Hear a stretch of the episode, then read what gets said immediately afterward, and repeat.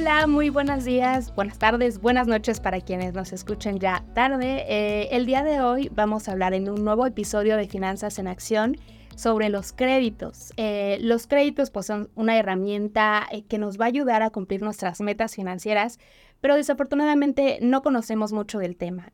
Hay muchas dudas de cómo utilizarlos de manera que nos convenga y que no afecte nuestras finanzas.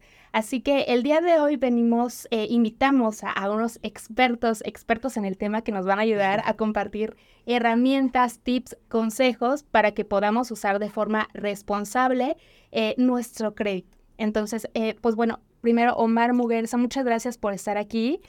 Eh, Omar ya es un experto financiero de años eh, y que tiene incluso un gen emprendedor, nos estaba platicando, venido desde Venezuela y ahora ya mexicano por decisión, que, que, bueno, ha, venido justo al país eh, especializado en crédito pyme y pues bueno, ya seguramente durante el transcurso del podcast van a escuchar todos sus consejos para que los puedan aplicar. Gracias por venir, Omar. Muchísimas gracias, Cari. Eh, también tenemos a Isaac Arenal. Isaac eh, también ya lleva una larga trayectoria en el sector financiero. Él estuvo, eh, bueno, es licenciado en, contaduría y también cuenta con em, amplia experiencia en el sector de crédito hipotecario. Tiene su propio negocio de brokeraje hipotecario y también él es un expertazo en, en el tema de crédito y seguramente nos va a ayudar a entender un poco más este tema. Gracias, Isaac, por venir. No, gracias, Cari, por la invitación y por compartir el espacio. Es un gusto para nosotros que estén aquí y pues bueno, si les parece empezamos con eh, primero por delimitar un poco el tema, entender cómo funciona el crédito.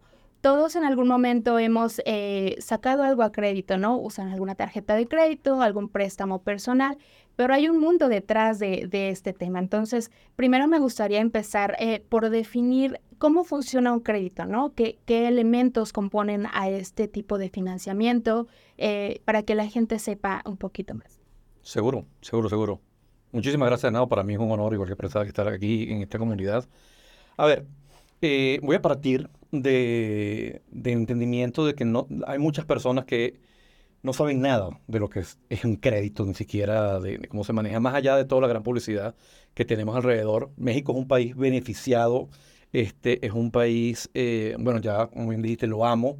Soy venezolano de nacimiento y mexicano de, corazón y de decisión.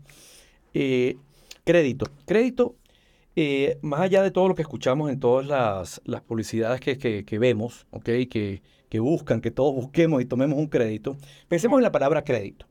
Crédito justamente viene de credibilidad. ¿Por qué yo tengo crédito? Tú tienes crédito cuando construyes una credibilidad, una reputación que dice, yo puedo confiar en ti. Y en parte de esa confianza, entonces ahora sí lo llevo a la palabra crédito financiero. Parte de yo creo en ti y creo que te puedo dar dinero. Estamos hablando de una organización, de una persona, de un amigo que te presta la lana. Eso es un crédito al final, este, etc.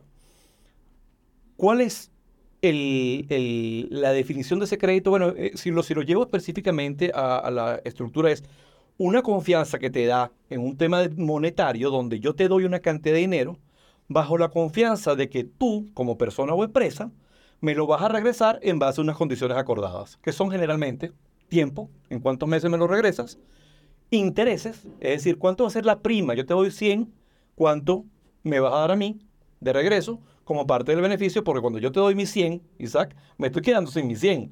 Entonces yo quisiera poder obtener un beneficio por ellos, ¿no? Es más, no lo estoy colocando en CETES, y digo esto ya una vez a propósito para hablar un poco de seguramente cosas que hablaremos más adelante, pero te los doy a ti, ¿no? Entonces eso esencialmente es como yo definiría para empezar lo que es un crédito. Buenísimo. Isaac, ¿qué, ¿qué, elementos componen el crédito? ¿no? Ya nos dijo algo muy importante Omar, que es la confianza de una institución para prestarnos eh, dinero, ¿no? ¿Qué, elementos componen o, de qué depende? Pues eh, igual, Cari, antes de empezar yo le pondría a este podcast un, un subtítulo que sería lo que no nos enseñan ni en la escuela y las materias que reprobamos en la vida real, porque realmente hay un desconocimiento enorme del tema del crédito, ¿no? Inclusive yo te lo digo con esta experiencia que tengo de haber cursado una carrera del área financiera, no nos enseñan nada. Ni, oye, para esto te sirve una tarjeta de crédito, para esto te sirve un crédito personal, mucho menos una hipoteca. Como dices, realmente en general y, y para definir los conceptos que, que componen al crédito, generalmente, ¿qué es lo que sabemos? Todos sabemos que pedir un crédito consta de que vamos a pedir dinero al banco, que le vamos, como bien lo comentaste, este, a pagarle unos intereses durante determinado tiempo. Pero todo lo que está detrás o todas esas famosas letras chiquitas, no las conocemos, no las vemos y no los sabemos operar. Realmente, ¿qué compone un crédito? El pago de un capital, más los intereses, más las comisiones, accesorios y todo lo bonito extra que te venden en, digamos, en el mercado, ¿no? Al final, como dicen, esto es un negocio y el negocio de los bancos o de las financieras o inclusive de las personas físicas que te hacen un préstamo, pues es tener una utilidad sobre ese dinero que te prestan. Entonces, digamos que los elementos serían eso, este capital, interés que vas a pagar y accesorios o comisiones que se van manejando, digamos, dependiendo el, y el instrumento y dependiendo el producto que tú vayas a consumir, ya sea tarjeta de crédito, crédito de auto, crédito, ya, ya hay crédito para todo, desde celulares, de todo. Entonces realmente podemos empezar con, con esos este, elementos. Elementos, ok, es el capital, intereses y ciertos accesorios como comisiones, dependiendo la institución ¿no? que, que, nos vaya a prestar. Entonces, bueno, ya tomando en cuenta estos elementos, ¿cómo saber que un crédito me conviene o no? Porque nosotros queremos adquirir, por ejemplo, no sé, un, un iPad, ¿no? No sabemos qué tanto nos va a convenir, qué tanto pedir prestado o cuánto me van a poder prestar. A partir de ahí, ¿cómo podemos eh, saber que un crédito va a ser beneficioso para mis finanzas personales? O sea, ¿en qué fijar, fijarnos? Vale, es una excelente pregunta y la respuesta no es totalmente directa porque esto puede llevarnos a decir, no es una respuesta de libro. Ok. Y lo, te lo voy a decir de esta manera.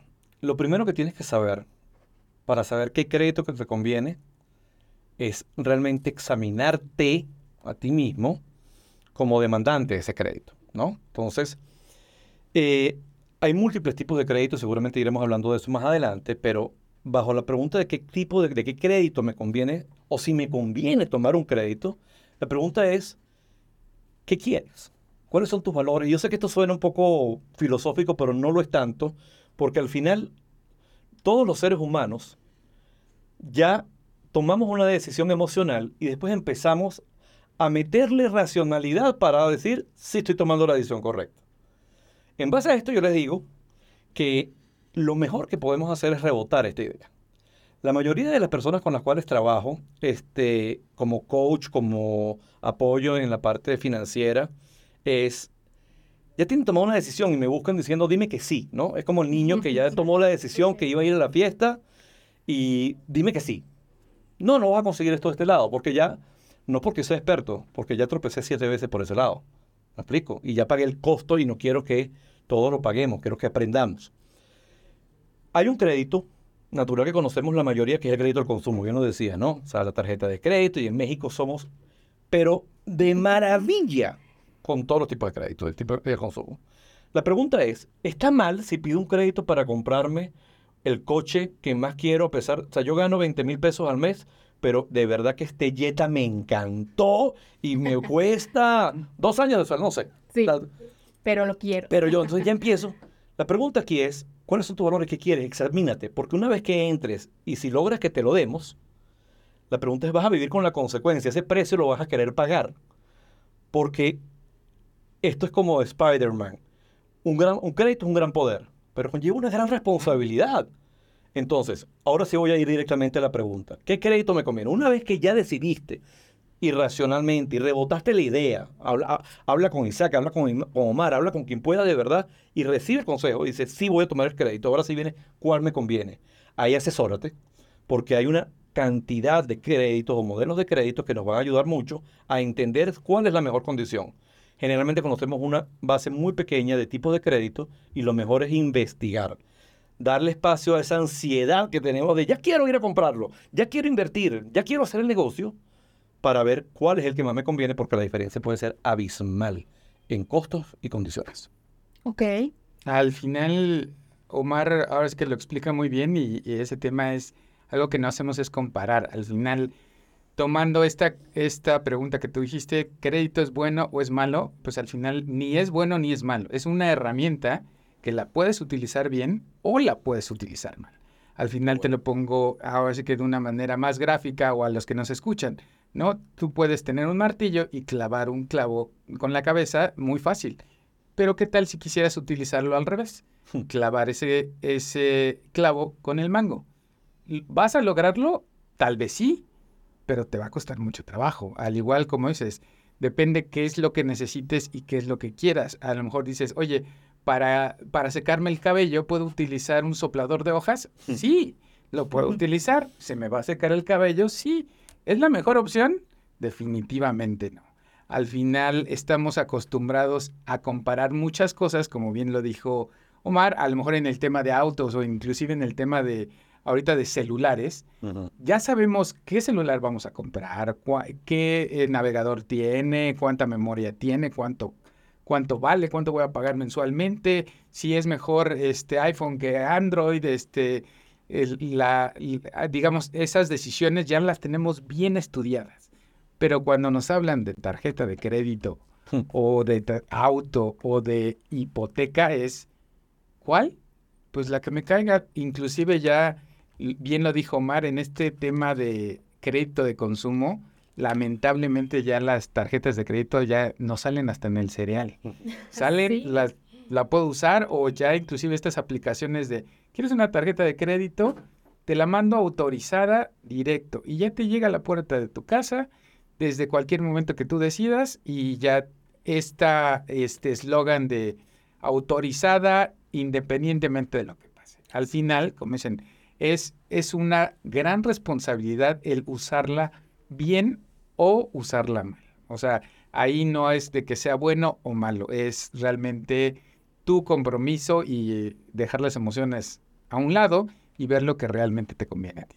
Ok, justo mencionan esta parte de mm, saber utilizarlo dependiendo de nuestras necesidades, ¿no? ¿Cómo podemos hacer ese análisis más profundo de lo que necesitamos? Porque bien dices, nos dejamos llevar mucho por las emociones y, decimos, un ejemplo, ¿no? Necesito comprar eh, la lap para mi hijo, ¿no? La voy a sacar a meses o la voy a sacar con mi tarjeta porque, pues bueno, se me facilita. Pero ¿cómo es que podemos encontrar, eh, cómo podemos hacer ese análisis un poco más profundo de nuestra situación que nos ayude a tomar una decisión acertada para, para las finanzas, que no, que no caigamos en ese endeudamiento?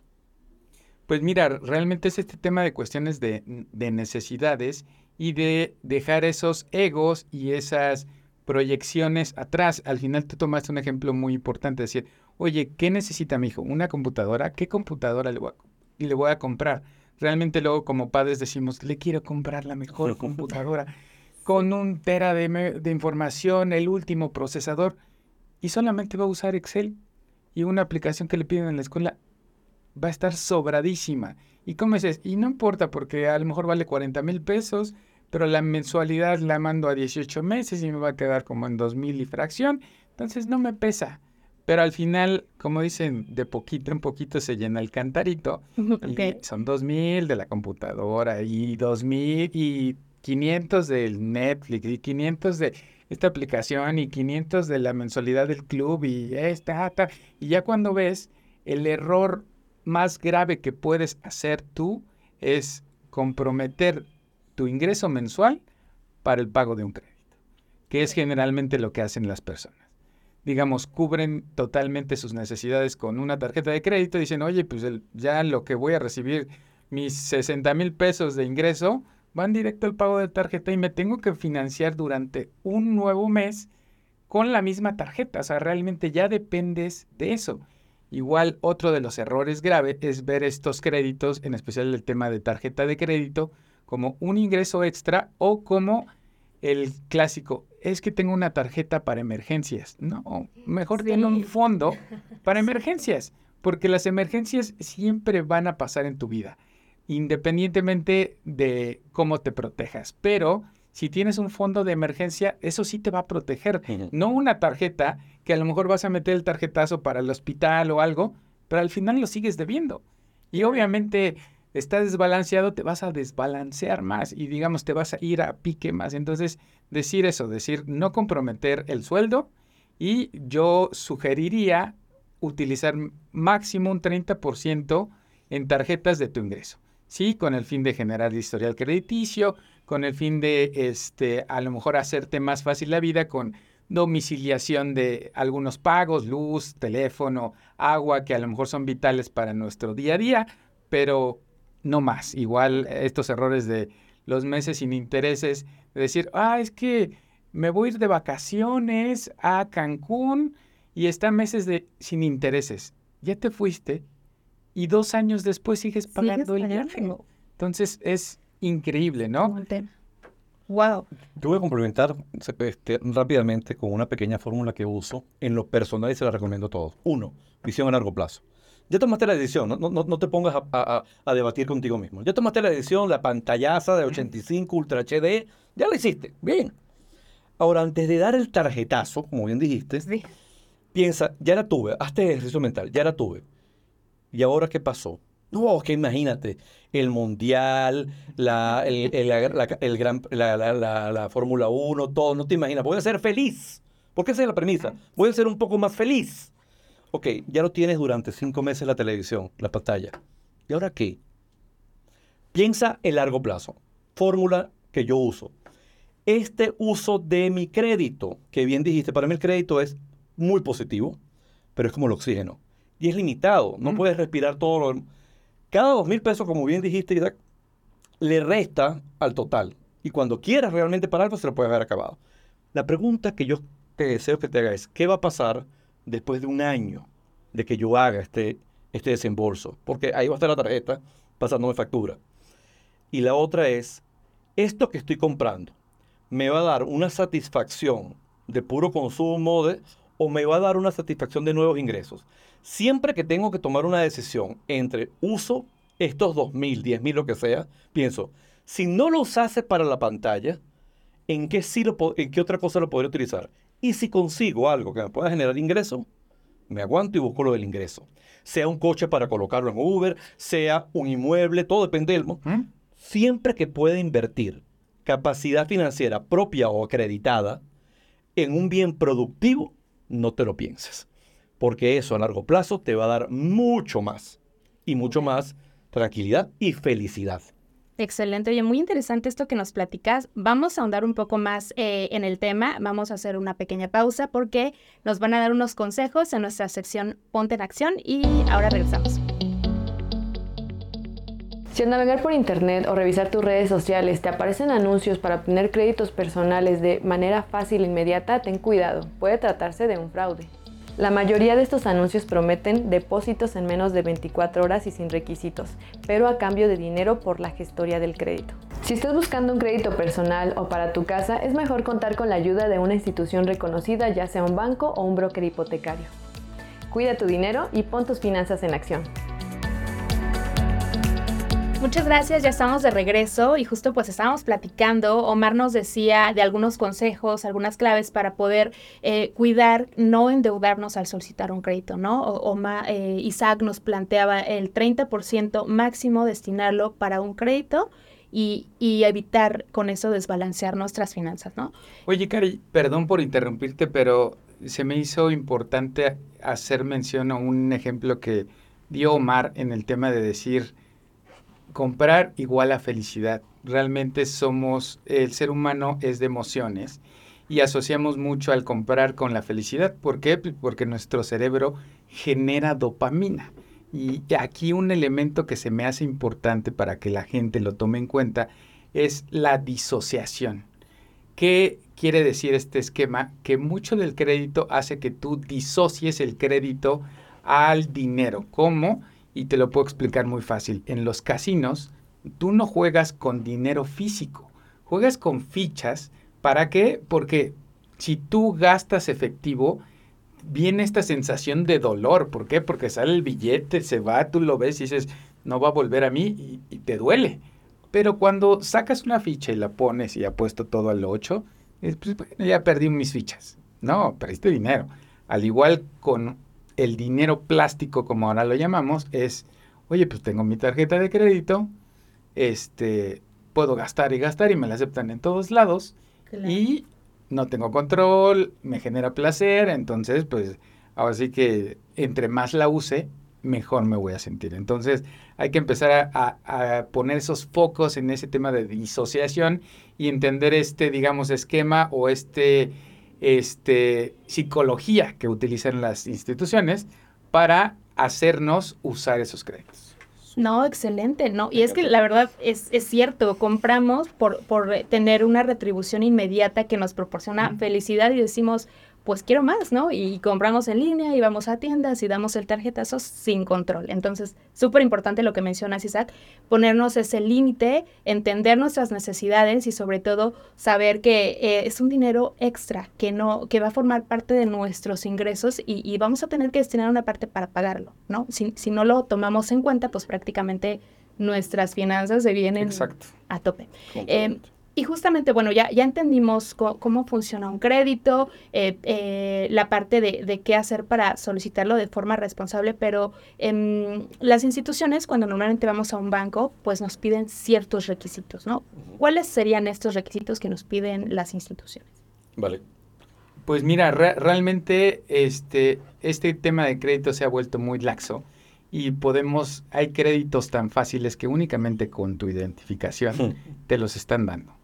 Realmente ahí depende del tipo de producto, pero al final en este esquema de consumo que pudieran ser tarjetas de crédito, departamentales, vamos a hacerlo para comprar así que cosas que utilizamos al día a día, pues es muy fácil. Te piden únicamente tu INE aquí en México y ya eres acreedor a un crédito.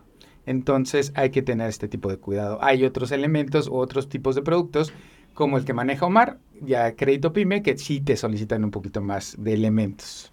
Ok.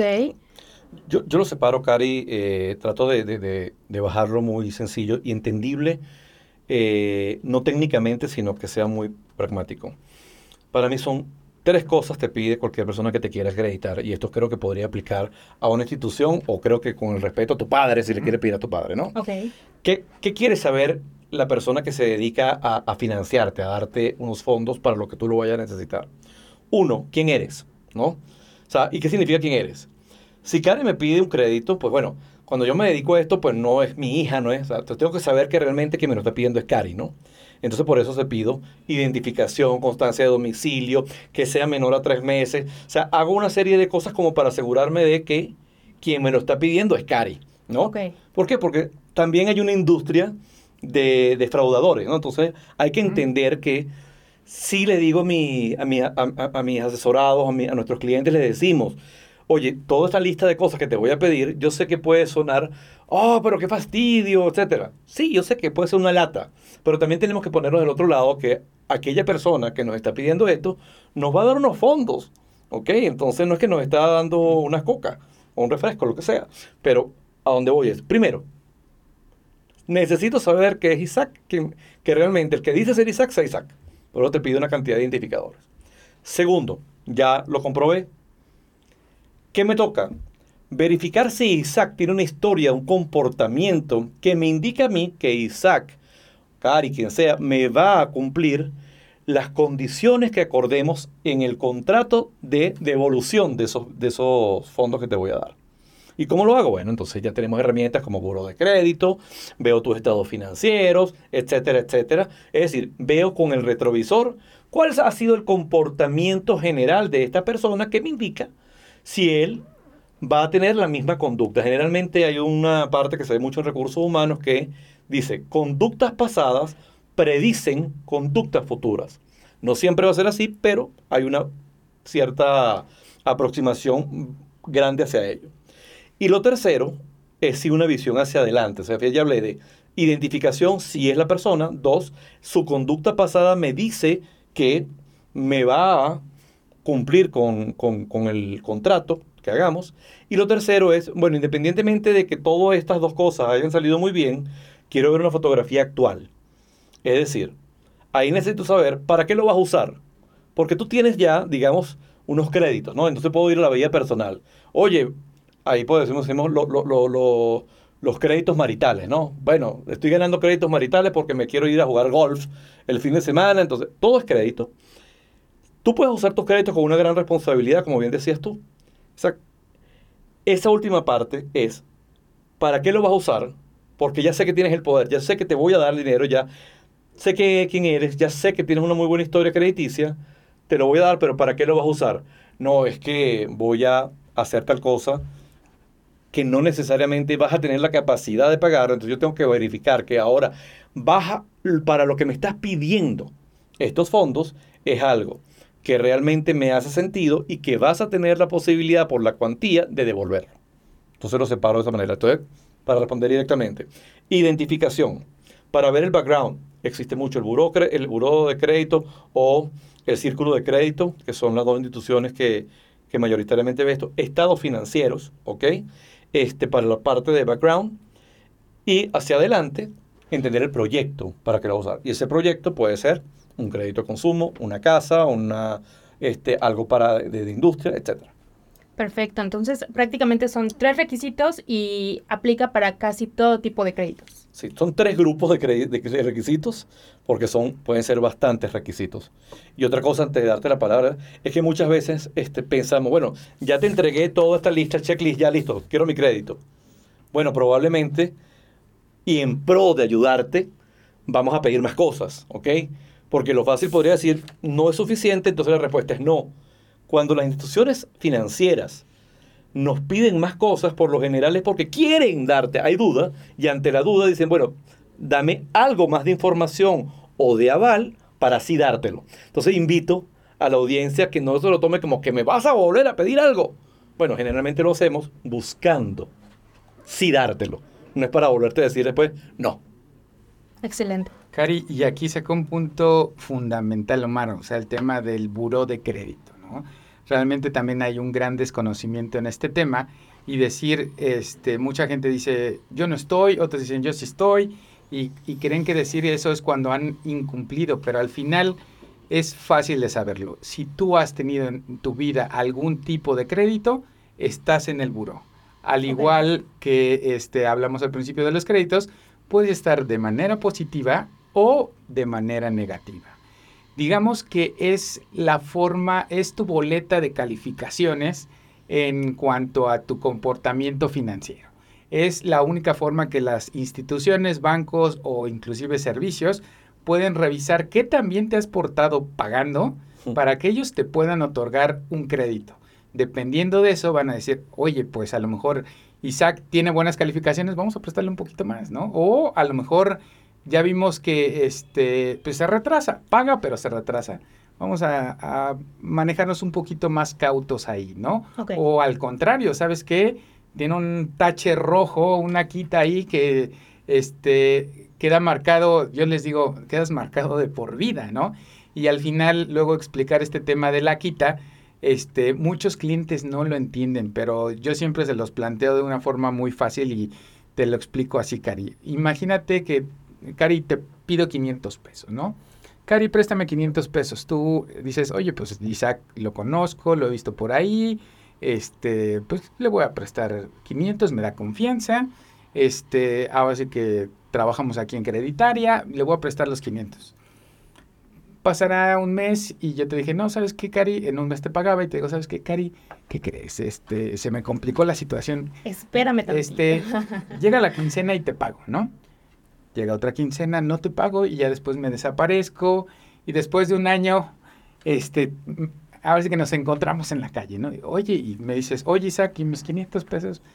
Digo, ay, ya, cariño, ¿cómo molestas? Mira, traigo 100, tómalos y ahí queda. Entonces, tú dices, pues bueno, pues de perder 500 a recuperar un poquito 100, pues a Isaac, échame esos 100. Pero pues realmente te preguntaría, Cari, ¿me volverías a prestar? No, definitivamente no. y, y, al final, digamos, este, este buro de crédito es esa fama que tú tienes. Y al final vamos a suponer, tú conoces a Omar y este, le dices, oye, ¿qué crees? Este, Omar, Isaac le presté 500 y se hizo pato. Nunca me pagó. ya después de un año me dio 100 pesos y los agarré porque, pues si no, no me iba a dar nada. Omar, ¿me prestarías? Definitivamente no. Pues al final es el mismo esquema que este significa una quita. Realmente estás causando un quebranto al banco o a la institución que te prestó. Y aunque tú lo veas como una oportunidad única de pagar menos en un crédito, pues realmente, digamos, estás afectando las finanzas del banco y obviamente los demás bancos van a enterarse de eso y van a saber que no eres candidato para prestar.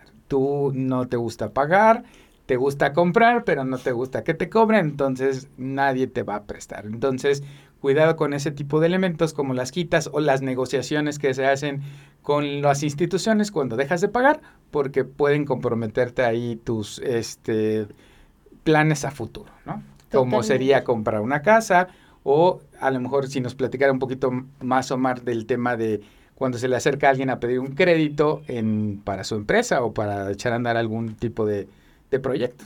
Claro, totalmente. Y vemos que prácticamente el, crédito no solamente es para en tarjetas de crédito, préstamos personales. El crédito sirve para muchas cosas, así que justo también me gustaría que ahondáramos en eso, porque como bien dices, hay créditos especiales para adquirir una casa o un terreno, eh, eh, financiar un negocio incluso, ¿no? Entonces, platícanos un poco y más. Cari, perdón, antes de darle la palabra a, Omar, cerrar con este tema, como dices, y, y no inclusive este, el buro de crédito se cierra a bancos ya, este, digamos, empresas de servicios como la luz, el teléfono e inclusive ya, si no pagamos a tiempo nuestros impuestos, claro. ya vamos a quedar marcados ahí. Entonces, hay que ponerse en orden con todos los gastos y compromisos que tengamos porque nos pueden afectar a futuro. Claro, sí, si queremos que nos presten, hay que portarnos bien, pagar a tiempo para no dañar esa relación de, pues, de confianza con las instituciones, ¿no? Para poder lograr nuestras metas, ¿no? Justo, cuéntanos un poquito más, ¿no? En, el caso de, los créditos, hay créditos para comprar casa, ¿no? ¿Cómo funcionan? Porque también tienen ciertas especificaciones, eh, incluso hay ciertas eh, em, características o requisitos que adicionales a lo que normalmente pedirían en, algún otro tipo de crédito, ¿no? Entonces, cuéntanos un poquito cómo funciona, porque también existen ciertos, em, eh, pues ciertas ideas incluso erróneas de que un crédito para comprar casa es malo, ¿no? o es Exacto. Mira, pues realmente te voy a ser honesto, tenemos esto en la mente porque, pues sí, realmente el tema de créditos hipotecarios, si lo queremos ver así, pues es realmente nuevo. Empezamos desde el 2000. Anterior a eso no había créditos hipotecarios, a lo mejor a través de instituciones públicas como el Infonavit o el Fobiste, pero era complicado comprarse una casa. Y empezó a lo mejor en el sexenio de Salinas a lo mejor muchos de los que nos escuchan ni siquiera habían nacido en el 88, pues creo que tú no habías nacido, Entonces, digamos, este, traemos esa escuela o esa, esas recomendaciones de nuestros padres o nuestros abuelos que el crédito hipotecario era malo. ¿Y por qué era malo? Pues porque realmente anteriormente eran los créditos hipotecarios eran a tasas variables. Las comisiones por apertura eran muy altas y después, se, ahora sí que nuestros gobiernos intentaron salvar malos pasos que dieron, cambiando estos créditos a UDIs que se actualizaban con la inflación y pues realmente estos créditos se volvieron impagables. Por eso tú puedes a lo mejor escuchar a tu papá o a tu abuelo decir, no compres una casa con crédito hipotecario. ¿Por qué? Pues porque con el error de diciembre en el 94 muchas empresas, y perdón, empresas y todo, y personas perdieron casas, perdieron empresas. Hubo un desastre financiero en México. Tanto que em, ahora sí que arrasamos al mundo y, surgió el efecto tequila. Ahora sí que causamos una crisis mundial. Entonces, este, por eso no, no queremos utilizar créditos para comprar una casa. Pero ¿qué aprendieron los bancos? Pues aprendieron que, uno, como dices, no le tienen que dar crédito a quien sea. Dos, que los créditos hipotecarios tienen que ser a tasa fija. Y que tú debes de conocer de principio a fin lo que estás pagando. Entonces te puedo decir que ahorita estamos en el mejor momento para obtener un crédito hipotecario. Porque tenemos tasas muy competitivas y al final, igual, ahorita estos últimos tres años se han movido mucho las tasas. Te puedo decir que en pandemia teníamos tasas hipotecarias desde el 7%, que eran increíbles. Actualmente a lo mejor no hemos llegado a los dos dígitos, estamos en el 950, 970, 10, pero comparados con las tasas que teníamos hace 20 años, que a lo mejor eran de, ahora sí que inclusive hasta 60%, o inclusive en el 2015 todavía teníamos tasas del 15, 16, 17%, pues realmente ahorita es un regalo. Y comparado con la inflación que tenemos ahorita entre un 7, 8%, pues si lo queremos ver así es prácticamente un regalo comprarse una casa a través de un crédito hipotecario. Y otro de los puntos fundamentales. Ahora sí que mucha gente ha dicho o ha entrado en esta idea de que lo más sano financieramente es este rentar una propiedad. Igual dependemos cuáles son tus valores, qué es lo que quieres a, futuro, pero al final de cuentas, psicológicamente, comprarte una casa o tener un techo te da esa seguridad para poder planear tu futuro. Y digamos, te da esa certeza de que aquí, como decimos, ahora sí que coloquialmente en México tenemos ahora sí que un techo, un donde caernos muertos. Eso nos da tranquilidad. Y otra de las grandes ventajas del crédito hipotecario es que están asociadas a seguros, como del desempleo, por si llega a pasarte algo en tu empleo, de vida, que si te llega a pasar a ti, pues dejas protegido a los que más quieres tú, y también de daños, porque también vivimos ahora que en un país inmensamente bello, pero también con desastres naturales este, en cualquier A la orden del día. Entonces, digamos, para cerrar, ¿qué requisitos necesitamos para el tema de un crédito hipotecario? Como lo había dicho Omar, saber quién eres, una identificación, dónde vives, los ingresos a comprobar y este, pues prácticamente eso. A lo mejor ya si los montos superan a lo mejor arriba de los 5 millones, algunas instituciones te piden esos extras que son a lo mejor este, estudios médicos para saber que no tienes alguna enfermedad que te complique, digamos, tu vida en un corto plazo. Pero en, referencia realmente, repito, identificación oficial, quién eres, dónde vives, cómo generas tus ingresos. Y realmente puedes ser acreedor. Ya digamos, en una segunda etapa entraría el tema de la garantía, revisar que sea viable la propiedad y jurídicamente vendible, pero realmente en la actualidad es muy fácil, es muy rápido, se pueden autorizar créditos hipotecarios en 24 a 72 horas. Hay otros bancos que se llevan un poquito más, pero estamos en el momento de Wow, sin duda un arma poderosa el crédito para comprar, eh, hacer realidad nuestros sueños, por ejemplo, de tener una, una casa, ¿no? Y, en el tema del negocio también es un tema importante porque eh, logramos financiar nuestro negocio. Cuéntanos un poco de los créditos eh, justo para negocio. A ver, es, es un mundo, es un mundo porque cuando hablamos de crédito para negocio podemos hablar desde el crédito que necesito para el buen fin que se nos acerca, entonces sé que me viene una demanda importante y me acuerdo que en años pasados siempre me termino quedando sin alguna mercancía de alta demanda, ¿no? Entonces, generalmente no, no necesariamente tenemos la capacidad, el oxígeno financiero para poder llegar y comprar N cantidad, dos o tres meses de, de una venta normal que se me hace realmente en esos pocos días del buen fin. O sea, ahí es perfecto utilizarlo. eso es uno muy natural que escuchamos. Pero también puedo hablarte de compra de equipos de producción, ¿no? O sea, te puedo hablar de maquinaria para producción de equipos o de partes para automóviles y tractores, ¿no? Entonces, ahí México tiene una riqueza industrial brutal, brutal. Ni hablar del agro. Entonces lo que te quiero decir es que para el tema de, de, empresas, y me voy a ir a pyme, porque cuando yo te digo de agro y de cientos de millones de dólares, a ver, no pensemos nada más en, en esta inversión, pensemos en lo que viene subsecuente, como de manera indirecta. Cuando a, un, cuando una, te voy a dar un ejemplo que está muy en boca todavía, ¿no? Ahorita, Tesla. ¡Wow! Somos un gran país, Elon Musk, va a, vamos a construir una super planta de Tesla. ¿Ustedes saben cuántas pymes van a empezar, ya empezaron, a solicitar este eh, oxígeno financiero. Muchísimo. ¿Por qué? porque la subsecuencia de toda la subcontratación que se requiere para esa inversión tan grande es bárbaro.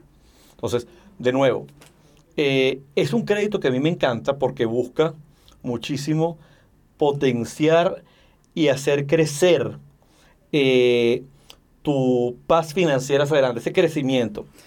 A ver, si yo comparo el crédito que me piden para una pyme con el crédito que ya se le otorga al consumo para una gran pantalla, bueno, la diferencia está en el uso final, pero sigue siendo un sueño, ¿no? Nadie que, eh, ningún empresario que conozco montó eso como con fastidio, ¿no? Generalmente hay nervio, hay, herencia, hay unas cosas importantes allí. Y el mensaje que yo quiero que nos llevemos hoy es, uno, hay que estudiar. Y no que estudien ustedes, hay que utilizar a Isaac, a Cari, a mí, a mis compañeros. Úsennos, porque uno, no les va a costar nada. Eso es importante mencionarlo. Mucha gente piensa, ay, voy a hablar con una, un broker de creditaria, pero ¿cuánto me va a cobrar el broker? Cero. Nosotros no cobramos por todo esto. Nosotros realmente somos facilitadores y asesores y nuestra ganancia viene justamente por cuando nosotros seleccionamos y le dan a ustedes ese, ese crédito, pues ahí es donde nosotros tenemos nuestra utilidad. Pero nosotros a ustedes no les vamos a cobrar un, peso. Y además lo hacemos con mucho gusto. Eso es una de las cosas que me gusta de mi sociedad y amigos de creditaria, ¿no? Que hay una mística muy grande acá. Ahora, para ese crédito es eh, importante dos cosas que yo quiero llevar que se lleven hoy. Uno, seamos cuidadosos con el optimismo natural que quiero que tengamos para esos proyectos, ¿no? Pero cuidado, cuidado con el exceso de optimismo, porque muchas veces decimos, ¡guau! Sí, y voy a pedir 30 millones de pesos y voy a... Cuidado en colocar eso bien, soñemos en grande, pensemos en grande, pero también coloquemos es, ¿qué pasaría si? ¿No? Porque viene la responsabilidad. Hay riesgo de que se caiga el negocio, ¿cuál De todas maneras, nosotros también los vamos a ayudar a ver eso, ¿ok? Y por último, quiero cerrar algo importante como uno de los mensajes más relevantes que hubiese querido recibir yo en la posición de pyme. El momento para pensar en el crédito no es cuando lo voy a necesitar, es hoy. Es exactamente en este instante. Y aquí les pido les sugiero que nos busquen para prepararnos hoy para la posibilidad de un crédito mañana. Porque sí hay muchas cosas que nosotros podemos ayudarte para que vayas al gimnasio. Esto es como un como una carrera, como un maratón, como una competencia. Si quieres correrlo mañana, bueno, hay chance de que termines lesionado. O que de hecho no te dejen inscribirte, siquiera, ¿no? Pero si nos preparamos desde hoy, vamos a estar mucho mejor para la aprobación y unas mejores condiciones para nuestro Nos ayuda a ayudarte. Si empiezas hoy con gusto, estamos acá para ayudarte a decirte cuál es el camino de este entrenamiento. Gracias, Omar. Gracias por tus recomendaciones. Seguramente a los que nos escuchan les van a ayudar muchísimo.